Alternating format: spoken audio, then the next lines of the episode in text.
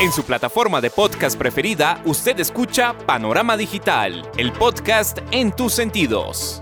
Análisis y opinión de los temas coyunturales de nuestra sociedad, en donde el periodismo está al servicio de la verdad. En su dispositivo de pantalla hay un escenario para la construcción de opinión pública con las voces de los protagonistas. A sus oídos llega Andrés Barrios Rubio, una voz con imagen y credibilidad. Panorama Digital, el podcast en tus sentidos.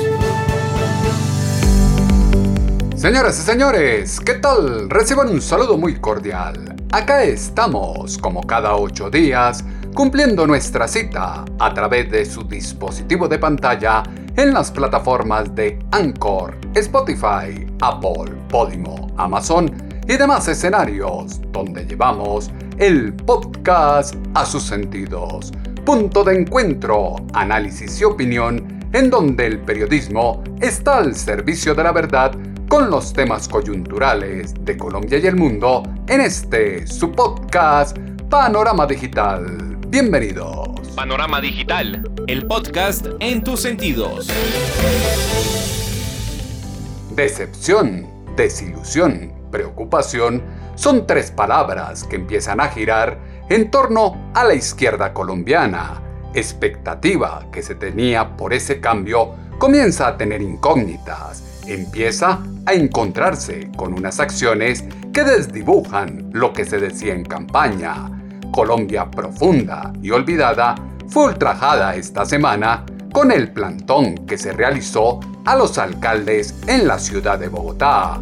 A esto se suma una reforma tributaria que de una u otra manera tocará el bolsillo de las clases menos favorecidas Ejercer gobierno es bien diferente a la crítica ácida y permanente que estaban acostumbrados a realizar. Múltiples tareas vienen en la agenda y será el gobierno quien se encargará de demostrar si se equivocó el pueblo o si esa alternativa de cambio tendrá algo que mostrar al mundo diferente a lo que ha ocurrido en otros países del vecindario. El que se oye en su plataforma de podcast es Andrés Barris Rubio con Panorama Digital, el podcast en tus sentidos. Panorama Digital, el podcast en tus sentidos. Salidas en falso del presidente electo, el equipo de gobierno designado y las fichas claves del pacto histórico denotan que cuesta pasar del discurso a ejercer gobierno, oposición violenta, que incentivó el inconformismo que condujo al terrorismo urbano fue el que encendió la llama del cambio, luz de la esperanza que se materializó en las urnas y ahora tiene la difícil labor de llevar a la realidad todo lo prometido, utopía del mundo perfecto que poco a poco se desmorona. La incoherencia entre la palabra vehemente y firme de la campaña y los actos previos a la posesión desencantan a los nadies que pudieron comprobar de primera mano cómo se empezó a diluir el sentido compromiso que se decía tener con la Colombia profunda y olvidada. La realidad social se interpreta con las voces que son noticia. Panorama Digital, el podcast en tus sentidos. Desplante a 917 alcaldes de todas las regiones del país, advierte que, contrario a lo que vendieron con cortinas de humo en época electoral, la propuesta política de la izquierda se pulveriza ante las artimañas de los acuerdos burocráticos que están conexas a gamonales legislativos que se aproximaron a las toldas ganadoras para hacer más de lo mismo, prometiendo resultados distintos. Reforma tributaria sobredimensionada y desequilibrada que ya se proyecta para ser presentada a la aprobación del Congreso es la consecuencia de recibir la posta de un gobierno que deja las arcas del erario raspadas, pues tuvo férrea oposición a un ajuste al régimen contributivo que atendiera las afugias de una pandemia y una economía mundial estancada. Somos millones de colombianos y colombianas los que queremos un cambio.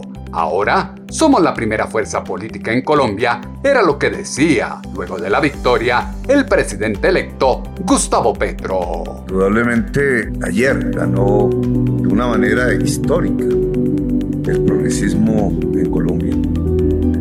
Una visión alternativa de los problemas del país y de sus soluciones.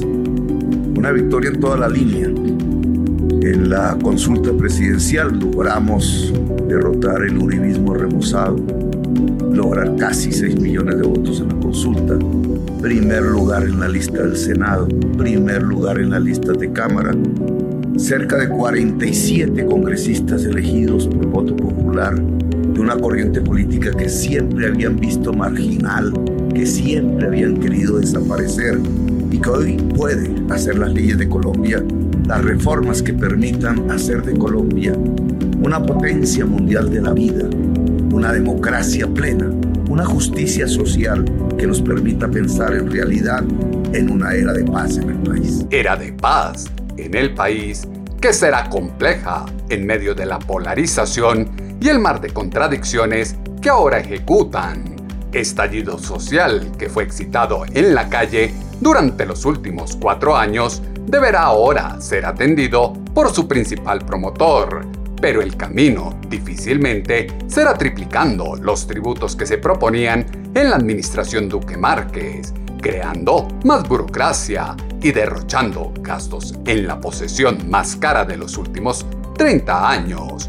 Parece que rápidamente se olvidó que los dineros públicos son para la inversión social y no para la magnidoteca ególatra del sensei de los humanos.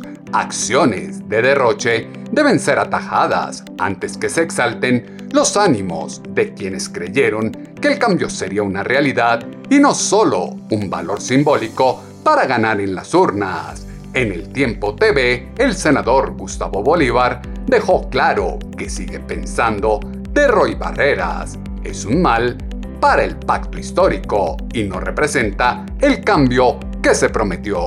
Bueno, mire, cuando Roy Barreras entró al pacto histórico, yo no sé si me vendieron la idea o yo lo asumí que él nos iba a dar una mano en uno de los tres ejes transversales de nuestra propuesta programática que era la paz. Roy Barrera es un hombre que se la jugó por la paz, que ha sido muy eficiente en defender la implementación de la paz, que incluso con una tutela suya recuperó las 16 curules de las víctimas. Entonces yo, yo pensaba que en ese campo eh, Roy Barrera iba a ser muy eh, importante para el pacto histórico. Pero ya hoy lo veo metido en la vieja política que es precisamente la que queremos cambiar, por lo que la respuesta a su pregunta es, siento que si él, es, él no representa el cambio eh, por el que estamos luchando muchos en este país.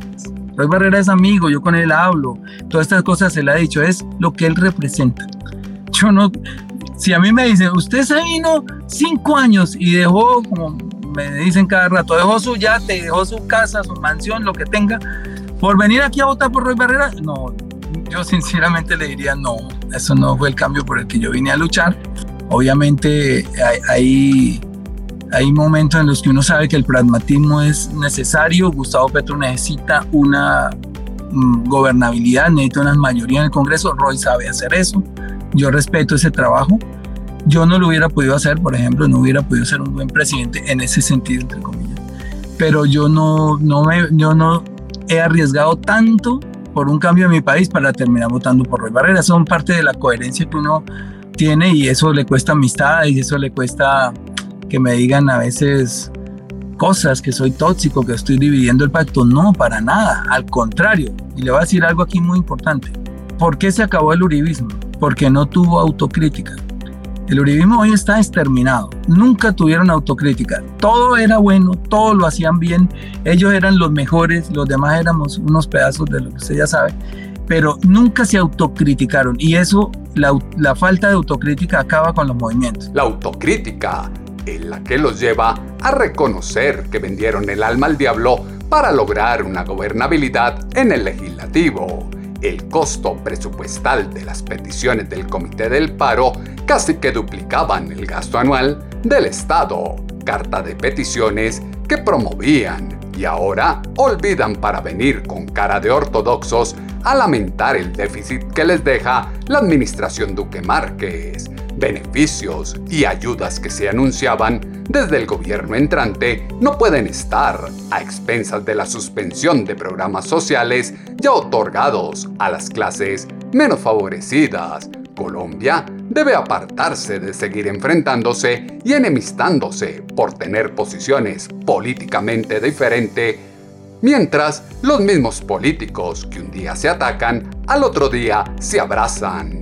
El video filtrado hoy toma más relevancia que nunca. El audio lo dice todo y deja en evidencia la ausencia total de ética del presidente del Senado, Roy Barreras. Nosotros tenemos que tomar acciones políticas.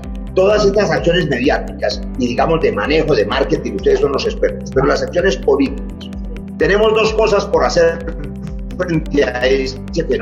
O, o dividir ese centro aún más y hacer que el señor Fajardo, que tampoco es confiable, pueda sobrevivir para que divida la votación del centro, lo decíamos eh, antes de que llegara Gustavo, inclusive tratar de salvar a Fajardo y presionarlo para que acepte la invitación de Petro de hacer una competencia con nosotros, o todo lo contrario, porque lo de Fajardo también es una amenaza, es decir, Fajardo tampoco nadie confía en él. Entonces, si no es esa la estrategia, lo que tenemos que definir es irnos al ataque contra Alejandro Gaviria. Y dije hace 15 días, no puede ser Petro el que lo ataque.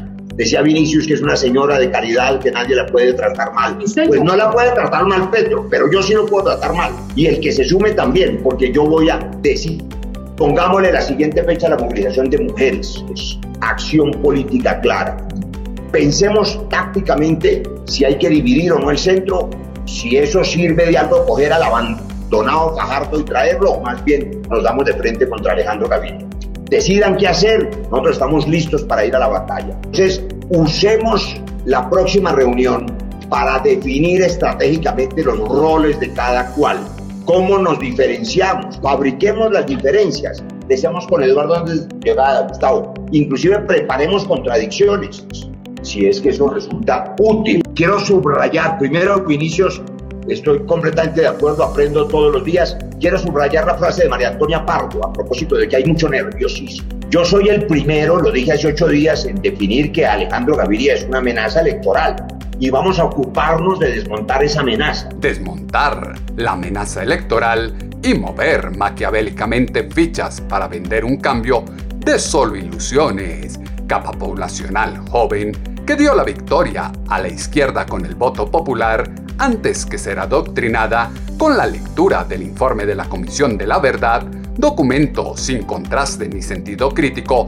como pretende el nuevo ministro de Educación, debe verse impactada por una formación de calidad que no desconozca la historia de la nación y el oscuro proceder de quienes hoy rigen el destino ejecutivo y legislativo del país. Esa juventud que vive de ilusiones y realismos mágicos, desconoce u omite el daño causado por quienes tienen un pasado criminal y maquiavélicamente convocaron a paros caóticos que estratégicamente desgastaron y aniquilaron la institucionalidad.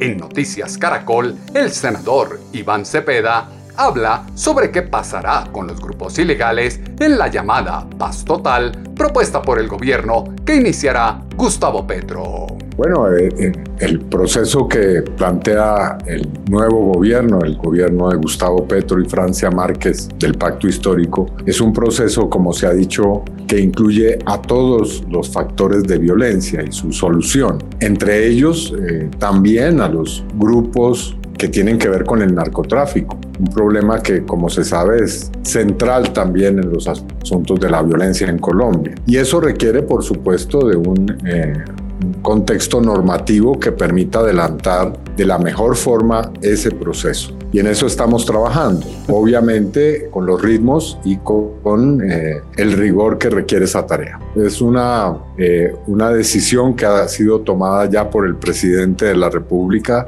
es una de las normas que ha sido priorizada en el trámite legislativo y eh, de acuerdo con eso, durante este semestre, yo espero en los próximos, en los próximos meses, será abordada esta discusión en toda su complejidad. Eh, se trata de un proyecto que va a generar eh, pues unos procedimientos en materia de justicia penal y también que va a, a, prever cuáles son los pasos que hay que dar para lograr la desmovilización, el desmantelamiento de estas organizaciones. Ley a la medida de los bandidos para generar desmovilizaciones y seguir en la impunidad reinante en Colombia compromisos de la campaña con la masa poblacional deben ser asumidos y honrados, sin pasar por encima de la ley e ignorando los fallos jurisprudenciales. Complejo comienza a ser para el gobierno entrante la sombra que traen consigo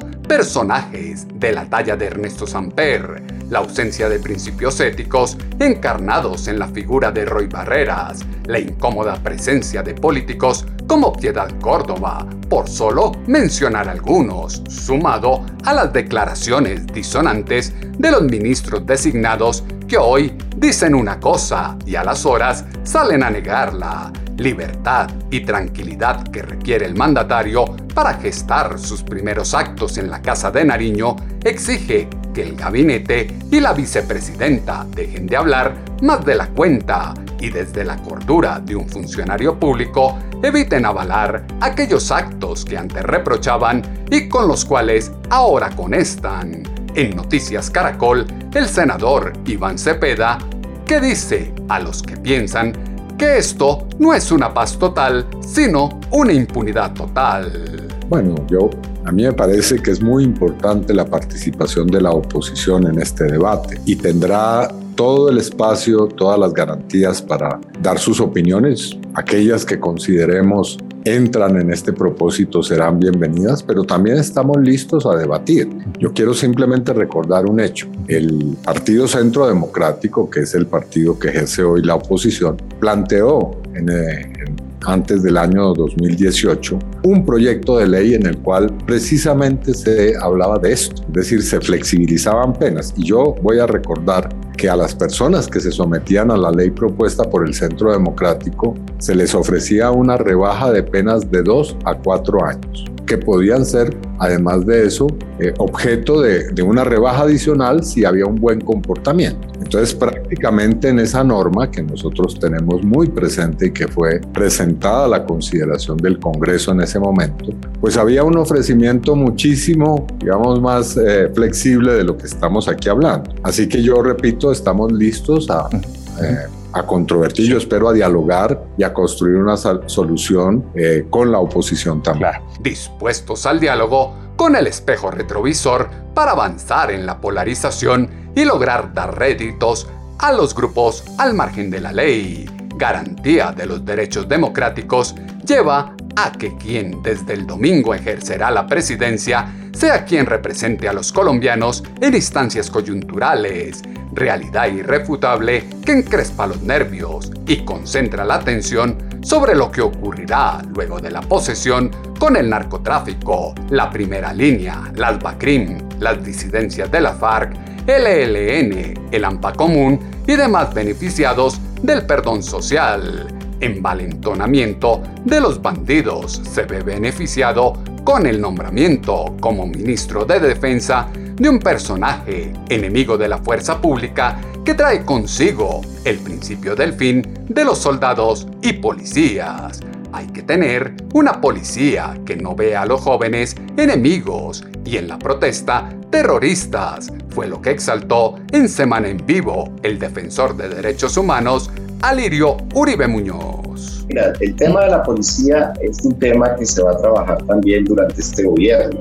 Hay que tener una policía también que no vea en los jóvenes enemigos, que no vea en la protesta terroristas. Yo sí creo que es importante que se clarifique también pues, la situación de los policías, se investigue quién cometió los asesinatos de los policías, quién cometió las violaciones de derechos humanos de los policías. En eso todos estamos de acuerdo. No es cierto que se hayan hecho ya condenas sobre los policías que participaron en las violaciones de derechos humanos. Al contrario, hay casos aquí en Bogotá, cuando pasó lo del 9 de septiembre, de policías que se tiene la prueba de que su arma mató a dos manifestantes, por ejemplo, en, los, en el CAI que, que está allí en el, en el, norte de Bogotá, en, en la zona de, cerca a Usaquén, y ese policía sigue activo. Entonces, obviamente, la mayoría de los policías respetan los derechos humanos, respetan las normas, pero está claro que dentro de las, durante las protestas, sobre todo ese 9 de septiembre, hubo en Bogotá miles y miles de disparos hacia los manifestantes. Por supuesto, la mayoría de los policías dispararon al aire porque si no hubieran sido muchísimos muertos, pero unos policías sí ejecutaron a jóvenes que estaban allí protestando por los abusos policiales. Entonces creo que todo esto hay que mirarlo y lo que queremos es que a futuro pues esto no vuelva a suceder. Yo soy uno de los que he defendido la importancia de cerrar el SMAT porque el SMAT hace mucho tiempo que dejó de ser un mecanismo disuasivo, un mecanismo que facilite la convivencia. Al contrario, cuando el SMAT se coloca en la calle, lo que se genera es más violencia. Legitimación de la violencia y justificación de los demanes que acaban con la moral de las fuerzas del orden en Colombia. Se está al frente de una sociedad que se desborda en la pérdida de valores y la ausencia de respeto al otro desde sus diferencias. Oscuro panorama que se hace más inquietante con el obstinado embeleco de propiciar un diálogo obligado entre azucareros del Valle del Cauca e indígenas que siguen con el abusivo propósito de desconocer la propiedad privada y apropiarse de las tierras para sembrar cultivos no santos. Actuaciones vistas en el pacto histórico deben tener sanciones drásticas y no deben pasar desapercibidas, como lo dijo en Canal Caracol el profesor de ética de la Universidad del Rosario, Henry Amorocho. Claro que sí debe tener una sanción moral y ética de las personas que aún le quedan principios y valores en este país que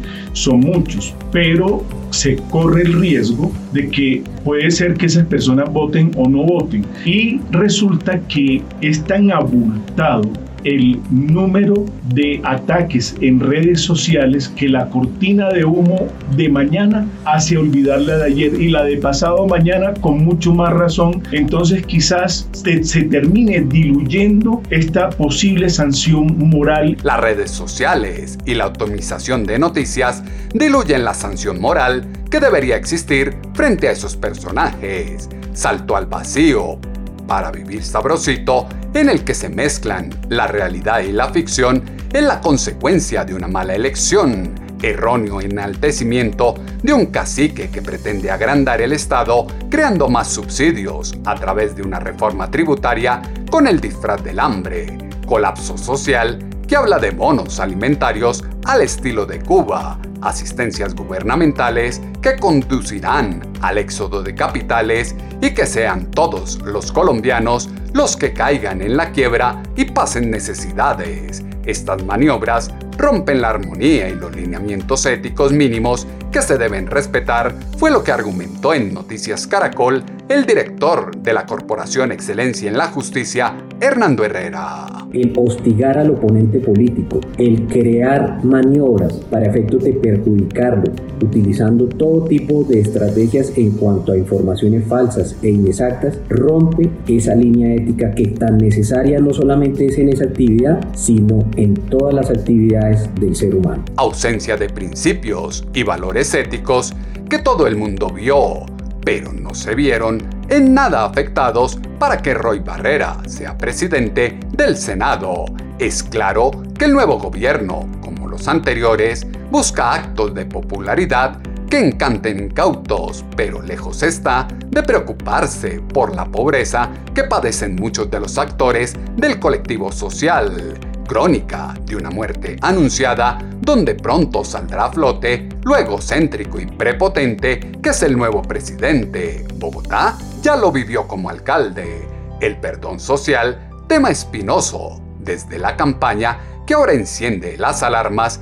Así era como lo defendía el entonces candidato Gustavo Petro. Pero, digamos, el perdón social no lo da Petro, lo dan las víctimas, si son reparadas si hay verdad. Así que eso no tiene que ver conmigo ni con el presidente. Pero unir y reconciliación nacional eh, implica algo que me parece fundamental, porque hay un criterio de unidad que es el que se ha pretendido en Colombia, el del Frente Nacional, que era sojuzgar a la gente, tratarla como esclavos, como siervos, sin derechos, como un pueblo rebaño, estado de sitio, autoritarismos. Ese no puede ser el criterio de la unidad nacional, no sirve.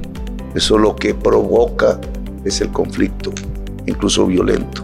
La unidad que puede construirse en Colombia es, al contrario, es dotar de derechos y poder a la sociedad. Es que los más excluidos, y en eso consiste la política del amor, los más débiles, las regiones, la mujer, la juventud excluida, a quienes han excluido por su color de piel, a la mayoría de la nación se le puedan restituir derechos universales. ¿Cómo se puede superar la pobreza en Colombia?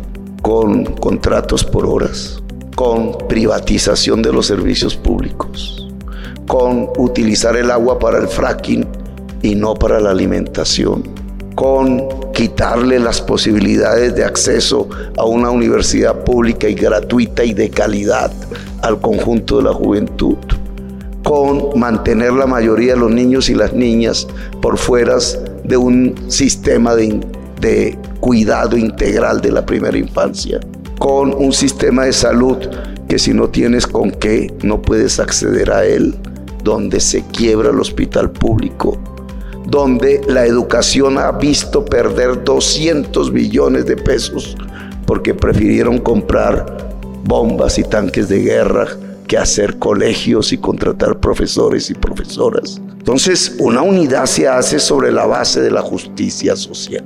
Justicia social, que como discurso de campaña fue muy importante, pero el llevarlo a la práctica cambia diametralmente inexperiencia en la gestión administrativa llevó a la izquierda, antes de la posesión, a buscar un músculo político adherido a cuotas burocráticas, acrecentar las expectativas de quienes presionan los diálogos de paz asesinando policías y militares, hablar de austeridad haciendo gastos excesivos, promulgar la política del amor propagando odio y violencia en redes sociales y medios de comunicación, y destruir lo que favorece a Colombia por sesgos políticos, incongruencia de perdonar a las personas que más delitos han cometido en la nación, ocasionando desplazamientos forzosos, asesinatos de líderes sociales y acabando a la fuerza pública, como el Clan del Golfo, devela que en el gobierno que ahora inicia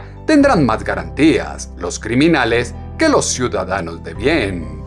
La primera línea es un movimiento criminal y terrorista en lo que nos ha demostrado, como lo aseguró en Semana en Vivo el senador Miguel Uribe Turbay.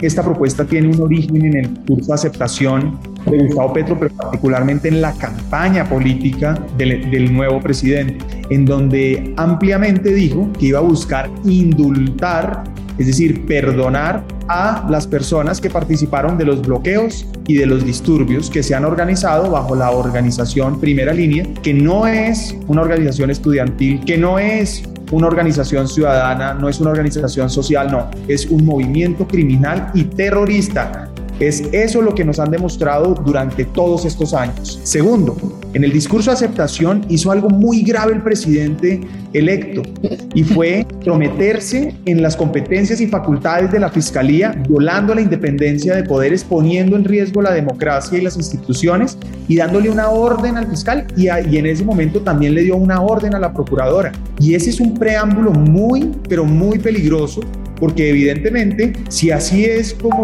presidente electo, ¿cómo será entonces como presidente en ejercicio? Y de ahí entonces viene la idea que presenta el representante Alirio, en donde básicamente se expone nuevamente la necesidad, según ellos, de buscar un camino para promover la liberación de estas personas que han sido capturadas en el marco de los disturbios y de los bloqueos que tanto daño le han hecho al país y a ciudades como Bogotá, Cali, entre otros. Vale la pena decir y fue una advertencia que hice el día de ayer. En el comité de empalme para los primeros 100 días de este gobierno se establece como prioridad en materia de justicia la estrategia de liberación de estas personas. Entonces aquí estamos ante dos fenómenos. El primero, la violación de la independencia de poderes, gravísimo. El gobierno que se dedique a gobernar, que hay que hacer reformas que las hagan, pero que no se metan a darle instrucciones ni a la fiscalía ni a los jueces. Y en el segundo fenómeno en el que estamos es en la, en, la insistencia de un sector político para promover impunidad en Colombia. Y la impunidad en Colombia ha generado odio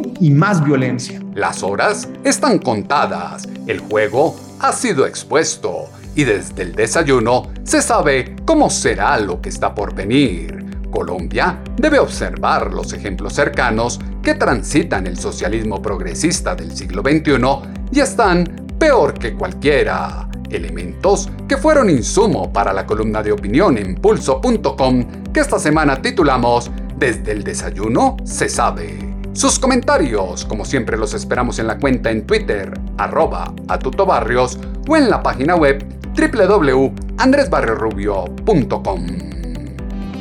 Andrés Barrios Rubio está a un clic de distancia con Panorama Digital, el podcast en tus sentidos.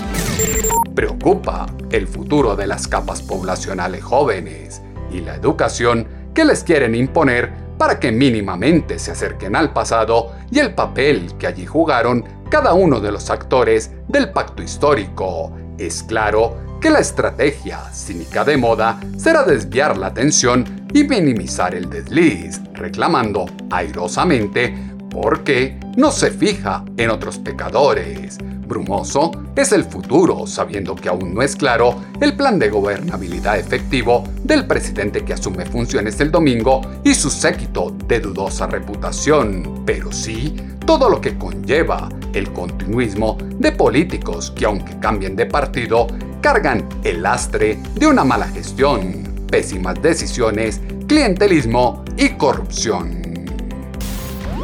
El panorama digital se amplía en www.andresbarriosrubio.com. En ocho días volveremos a tener una cita, ustedes y nosotros, acá en su dispositivo de pantalla, a través de las plataformas de Anchor, Spotify, Apple, Podimo, Amazon y demás escenarios, en donde llevamos el podcast a sus sentidos. Punto de encuentro, análisis y opinión, en donde el periodismo está al servicio de la verdad con los temas coyunturales de Colombia y el mundo en este su podcast Panorama Digital con Andrés Barrio Rubio. En su plataforma de podcast preferida, usted escucha Panorama Digital, el podcast en tus sentidos. Análisis y opinión de los temas coyunturales de nuestra sociedad, en donde el periodismo está al servicio de la verdad. En su dispositivo de pantalla hay un escenario para la construcción de opinión pública con las voces de los protagonistas. A sus oídos llega Andrés Barrios Rubio, una voz con imagen y credibilidad. Panorama Digital, el podcast en tus sentidos.